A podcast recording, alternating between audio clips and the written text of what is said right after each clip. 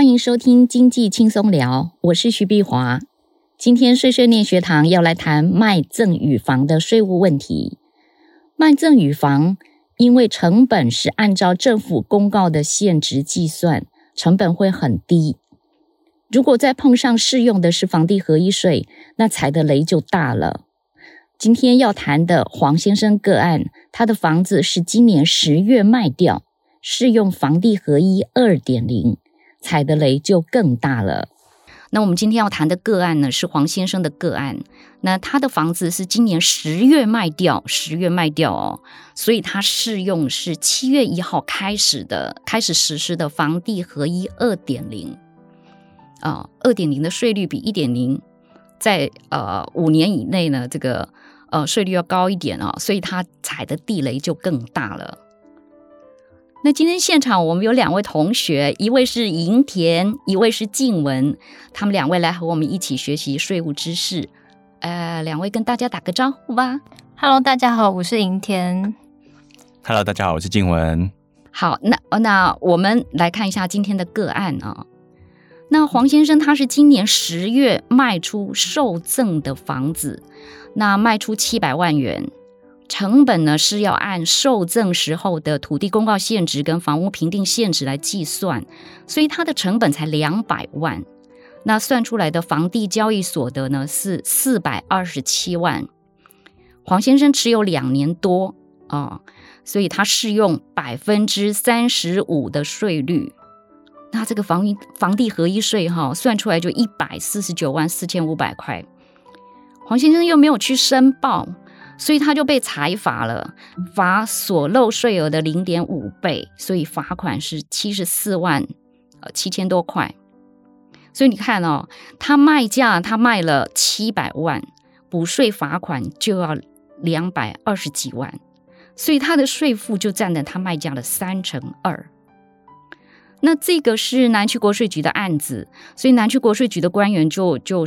他就说：“哈，他说这个卖受赠的不动产呢，如果是磕到房地合一二点零的话，它的税会很重。那因为现在南部的房市很热啊，所以今年今年卖出受赠房的案件比以前要多。房地合一二点零就就是七月一号实施以前呢，今年上半年的时候就有好多件。”那他说，你不管是一点零也好，二点零也好，因为受赠房的成本都是按照政府公告的限值来计算的，那卖出的价格是按照实际的售价算，所以两个两个的价差会非常大，民众的税负会很高。那呃，上次在国税局开记者会的时候，那是高雄国税局啊，那我们有问到这个问题，也就是说，哎，真的碰到。碰到高税负的时候啊，可不可以利用这个重构退税，就是规划就把这个税给退回来？那就是就是把就是取回卖赠与房的这个高额的房地合一税啊。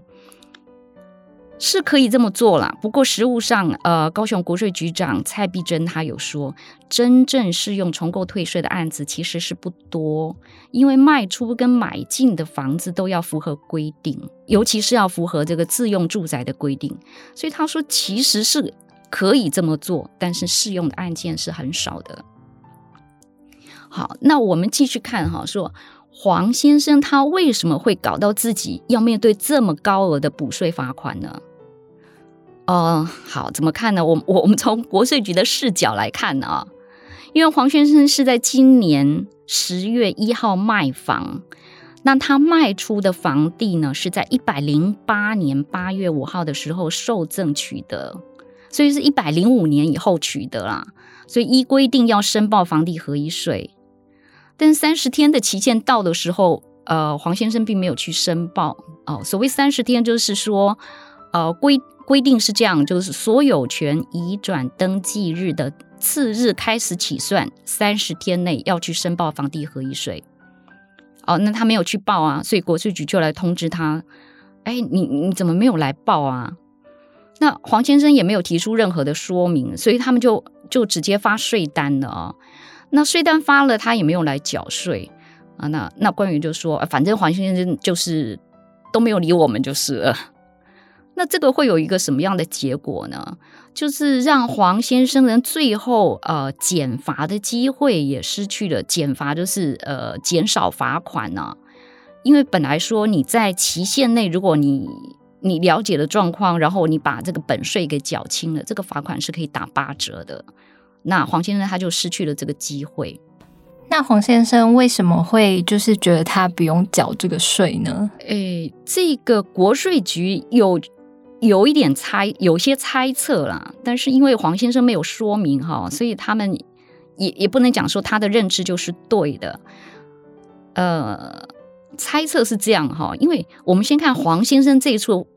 这一处的房地交易，他其实是有点奇怪的，因为这个房子呢，本来是登记在黄先生的名下，然后呢，黄先生把它卖给卖卖出去，卖给一位同事，然后后来呢，这个同事呢又把这个房地呢再回赠给黄先生，然后黄先生再把它卖掉，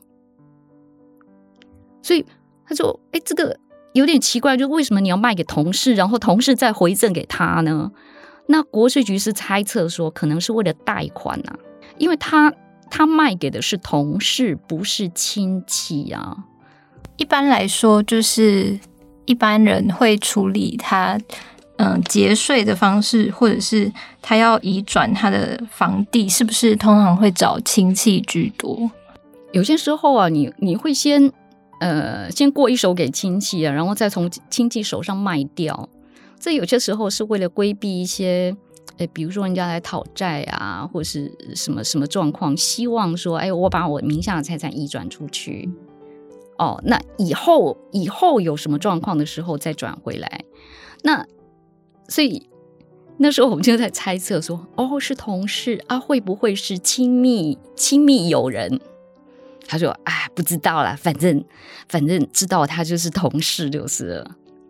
那他为什么会把这个房地卖给同事啊？稍微去了解一下说，可能是因为贷款，所以他卖给这个同事的时候，同事是先向，就是先跟农会接洽，最后是向农会贷款买下这个这个房子。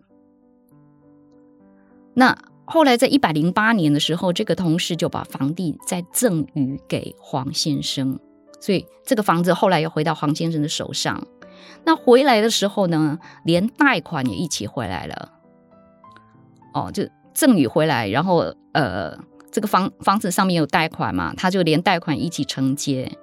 然后在两年后，在一百一十年十月的时候，黄先生把这个房地卖掉。那呃。这个回赠的时候有没有什么问题呢？国税局官员是说，因为他一百零八年黄先生受赠的时候，那这个房地的房屋评定现值是七十万，土地公告现值是一百三十万，两个合计才只有两百万。那一年的赠与税免税门槛是两百二十万嘛？哦，所以他是赠与回来，他是不用缴赠与税的，所以他呃那。他的同同事没有什么负担呐，没有什么税务上的负担。但是哈，因为赠与的是房地，要房地你要你要取得所有权的话，必须到地政机关去过户。那所以过户过户那个地政机关要看证明。那黄先生的同事呢，还是向国税局去申报了赠与税，就他赠与税是免免缴的。但是还是要去申报赠与税，他就是为了要取得一个赠与税的免税证明。那有了这个免税证明，他就可以去办过户。所以他在过户的时候，地政机关就会去注明黄先生是受赠取得。所以说，哎，国税局怎么会知道说他这个房地黄先生？他怎么会知道说房黄先生的这个房地是受赠取得？就是就是因为他他在地政机关会有个注记，那个注记就告诉他说，哎，他这个就是赠与来的。为什么黄先生他会觉得他不必缴房地合一税呢？就是这么奇怪的转移安排，有什么特别的吗？照理说，他是一百零八年以后取得哈，他应该要去申报房地合一税嘛。你卖掉有赚要要去申报啊，那。国税局官员是猜测了，他猜说，黄先生可能搞错了一件事情，他以为呃承受的那个农会的贷款可以作为成本，因为他承受回来的农会贷款有四百八十万，你看他呃贷款呃四百八十万，然后呢他取呃受赠的时候，土地公告现值加房屋评定现值是两百万嘛。所以这个成本四百八十万加两百万就六百八十万，那他卖掉的时候是卖七百万，这个七百万当中你还要扣掉那个房重的费用。那二点零的话，它的房重费用是可以设算，呃，用百分之三来设算，一点零是百分之五啦，二点零就把它降下来，降到百分之三。那呃，这个房重费用设算下来是二十一万啊。所以你看，这样算下来是是真的没有赚钱？那你去申报房地合一税也是不用缴。你既然没有没有赚钱，就不用缴税嘛。所以他可能以为他没有赚钱，不用缴税，他就没有去报了。哦，那这个也是蛮关键的一个问题哦。那呃，官员官员说哈，他说那个继承房贷，你的房贷是继承而来来的。哦，我继承我爸爸的房子，然后。那时候我爸爸，我爸爸的这个房子呢，还有跟银行贷款，所以这个叫做继承房贷的时候是可以做成做成本的，但是受赠房贷不行。那为什么这两个会有差别？因为继承是不可以控制的，你你怎么能控制什么人什么时候死亡呢？对不对？但是赠与可以安排啊，所以赠与是只要双方合意。呃，你说要送给我，我愿意接受，哦，那就可以了。那如果你觉得说，哎，我受赠，我我接受赠与不划算呢，啊，我还承，我还要去承担你的房贷，我觉得不划算，我可以不接受赠与。所以黄先生是自找的，他可能是弄错了哈。所以到目前为止哈，财政部发的解释函令里面。只有放宽同意说继承房贷可以列为成本减除，他还没有同意说受赠的房贷也可以，没有。好，那既然黄先生没有申报，那南区国税局哈就就他掌握的资料去核定。那哦，那请大家也再听我讲一次卖受赠房怎么算房地合一税哈。那这次讲的是房地合一房地合一税的二点零。呃，第一个先找出成本。那刚前面我们讲过，它成本是按照受赠时候的房屋评定现值加土地公告现值，其实还要再加上还有一个调整啊，这个调整是按照期间消费者物价指数调整。因为今以前呃物价上涨不明显嘛哈，那通膨的问题今年讨论很多哈，所以今年明年物价上涨都会比较明显。哦，所所以，如果是真的卖受赠房的时候，按物价调整这件事情就不能忘记了。那物价涨幅是怎么算呢？诶，其其实不用自己算了，你可以跟国税局查表。那国税局有个系统，你只要输入买进的时间、卖出的时间，哦，讲的是那个移转日期哈，就是那个所有权状呃移转的日期。那两个日期输进去之后呢，这个期间的物价涨幅就出来了。那只有成本按公告限制计算的时候，才给物价调整。如果你的成本是按照买进的价格，那那没有什么物价调整的问题啊。为什么只有成本按公告限制计算的时候会给物价调整呢？因为那个。公告限值实在是太低啦，它跟市价会差很多，所以用这个数字来算成本的时候，其实纳税人是很吃亏的，所以就就给你一点，哎，就就让这个成本可以随物价上涨而上涨啊，让你有一个调整的机会。那黄先生案子呃查表查出来的成本啊是。呃，涨百可以涨上涨百分之二，所以原来的呃土地价房屋的现值是两百万，那上涨两趴，成本就变就增加四万哈，就变成两百零四万啊。这个成本的部分那搞定成本以后呢，我们要找出在就是费用，就是成本是减项，费用也是减项啊。那费用的部分有两个，大体上有有两大部分呢。第一个就是取得时候的成本，取得时候的费用，比如说你取得受赠房地，你要缴契税，要缴土地增值税。哦，契税都是呃拿到的的人去缴的。土地增值税一般来讲是卖掉的人要去缴的，可是，在赠与的案件的时候，好、因为送给你的人他已经损失了嘛，所以土地增值税的通常是是由那个拿到拿到房子的人去缴，所以呃，除了这个呃契税、土地增值税，还有代书费、规费这些东西，就是你取得时候付出的呃这些成本，你都可以报报为费用。然后第二大部分呢，就是你卖出去的时候，你付出的成本，呃，比如说中介费就是一个大项啊。但因为我们刚刚讲的黄先生并没有去申报嘛，哈，所以他当然就没有提出凭证，所以呃，国税局就就就他所找到的那些费用去帮他算。那卖出的部分呢，卖出的是。部分的中介费用呢是可以设算，他就用卖家的百分之三去算。通常设算费用是怎么去评估？就是他要占几趴，是有什么规定吗？诶，有啊。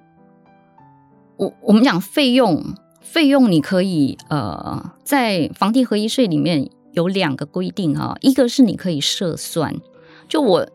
我明明有支出费用，可是我现在凭证丢了，我也拿不出来。好，那你可以用设算。那如果说你可以拿出凭证的话，那就可以核实申报。哦，简单讲，哎，房地合一二点零的设算费用率是百分之五，没有上限。所谓设算费用率百分之五，是跟卖价的百分是卖价的百分之五。那二点零呢？它就降到百分之三，而且它有一个设算的上限啊，它那个上限是三十万。因为当时修法的时候，觉得哎，我一点零给的费用率百分之五是太高了，尤其现在很多很多房价很贵哦，动辄上亿，那我给你百分之五，哇，这个房仲费不是很高嘛？啊，五百万太高了，所以他们觉得哎，这这样不妥，所以就定了一个设算的上限，所以那个。设算费用最高二点零的时候就只能报三十万。那以黄先生的卖价七百万来算，二点零百分之三，好，那算下来的费用率，费用设算费用就二十一万。所以如果你说，哎，房仲收我六趴，哎，有啊，有房仲收六趴的，市场上是真的有房仲收六趴的。但为什么他们就是？不算违规呢，就是他们会被检举吗？现在现在最高六六 percent 是 OK 的哦，所以只要虽然他上六算六趴，他算是呃这个在费用标准，就是他符符合这个行规啊，符合内政部的规定。但他算六趴，但他不能超过三十万。哎，可以可以，你说哎，我房仲说我六趴，说我不要按百分之三来设算，OK 啊。但是你就要拿出房仲开给你的发票，好，所以你何时申报没有说你可以报多少，也没有设嗯没有设上限的，你你可以拿多少发票你就可以报。好，那我们刚刚已经把这些相关的数字都找出来了，所以我们要带入房地合一公式来算一下哈，它就是七百万的卖价去减掉两百零四万的成本。然后减掉我们刚刚说的那些呃规费啊、契税啊，哦，这个这个叫改啊，我们称它改良费用好了，total 加起来十八万，然后有一个二十一万的设算费用，还要减掉一个叫做土地涨价总数额，好，那是三十万，所以算下来的房地交易所得是四百二十七万，哦，这是所得，所得乘上税率。才是他的税额，那他税率是多少呢？他是一百零八年八月的时候受赠取得，一百一十年十月的时候卖掉，所以他的持有期间刚好超过两年，没有满五年，所以适用税率是百分之三十五。它刚刚好持有期间超过两年，如果不满两年呢，会怎样？房地合一二点零适用税率会变成百分之四十五。所以现在很多人起码起码就是撑撑撑要撑撑超过两年，它的税率会降十个百分点，差差距还蛮大的。所以就四百二十七万，再去乘上百分之呃三十五的税率，那房地合一税就一百四十九万四千五百块钱，税算出来了，所以就开单。开单了以后呢，那个黄先生也不理，那接下来就是罚款了，因为他没有申报，好、哦、算是未申，就是你应该要去申报，没有去申报，他就罚他零点五倍，所以补税。罚款，好，全部单子都给黄先生。那黄先生都没有理，所以他说，如果这个案子他一直不理的话，哈，接下来就会进入呃欠税的程序。欠税的程序就是整个案子的，他们会移给法务部行政执行署追税。所以去接追欠税啊，什么拘提呀、管收啊，其实那都不是国税局的事情。虽然大家都说啊，国税局追欠税啊，其实追欠税的这个部分呢，是法务部的事。那因为黄先生的这个案例啊，所以官员也提到了新的节税趋势啊。他说，因为政府的公告限制跟市价差距很大，所以你卖赠与房。的房地合一税税额就很高，那所以现在呢，很多父母啊，他都是逐年去赠与现金给下一代，让下一代自己拿钱去买房，他不是直接赠与不动产给下一代，所以这两个是。是有差距的，因为你自己去买房的话，你的成本就是按照买进价格去算的。那我想问，就是他这个案例，就是卖赠与房的房地合一税税额很高，主要是因为房地合一税一点零跟二点零的差别吗？因为一点零跟二点零的差别哦，就是一点零的时候，持有一年以内，就是你很快就是买进来就要马上卖出去，它适用的税率是。百分之四十五，那二点零呢？把这个一年以内呢变成两年以内，就是说你买进来持有不到两年，卖出去是四十五。那因为黄先生的案子他已经是持有两年以上啊，所以你不管是一点零还是二点零，它适用的税率都是三十五。所以因为适用的税率。是三十都都一样的，所以跟一点零、二点零就没有什么关系。其实卖赠与房最大的地雷，就是因为它适用的是你受赠时候的土地公告限制加房屋评定限制，所以它的成本会很低。可是很多人都以为这个呃房地合一嘛，就是实价实价实价，哦，就是。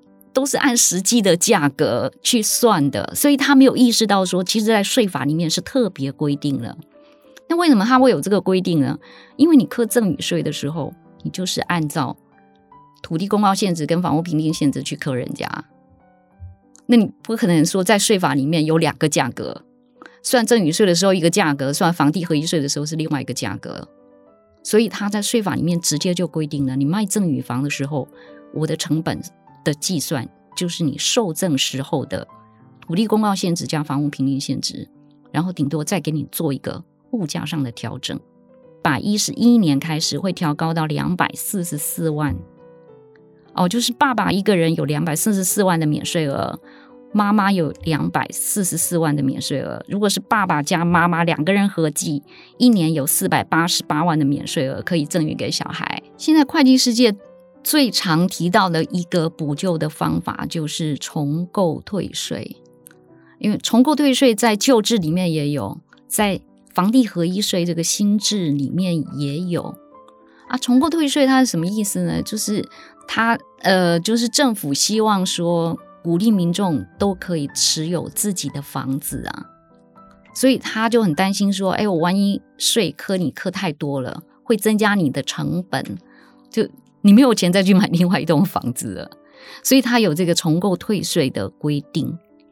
那呃，他有一些相关的条件哈，我这里讲说呃，讲讲三点。就是大家可以注意一下哈、哦，那就是重构退税适用条件有一个检核表，这个国税局常常在用的哈、哦。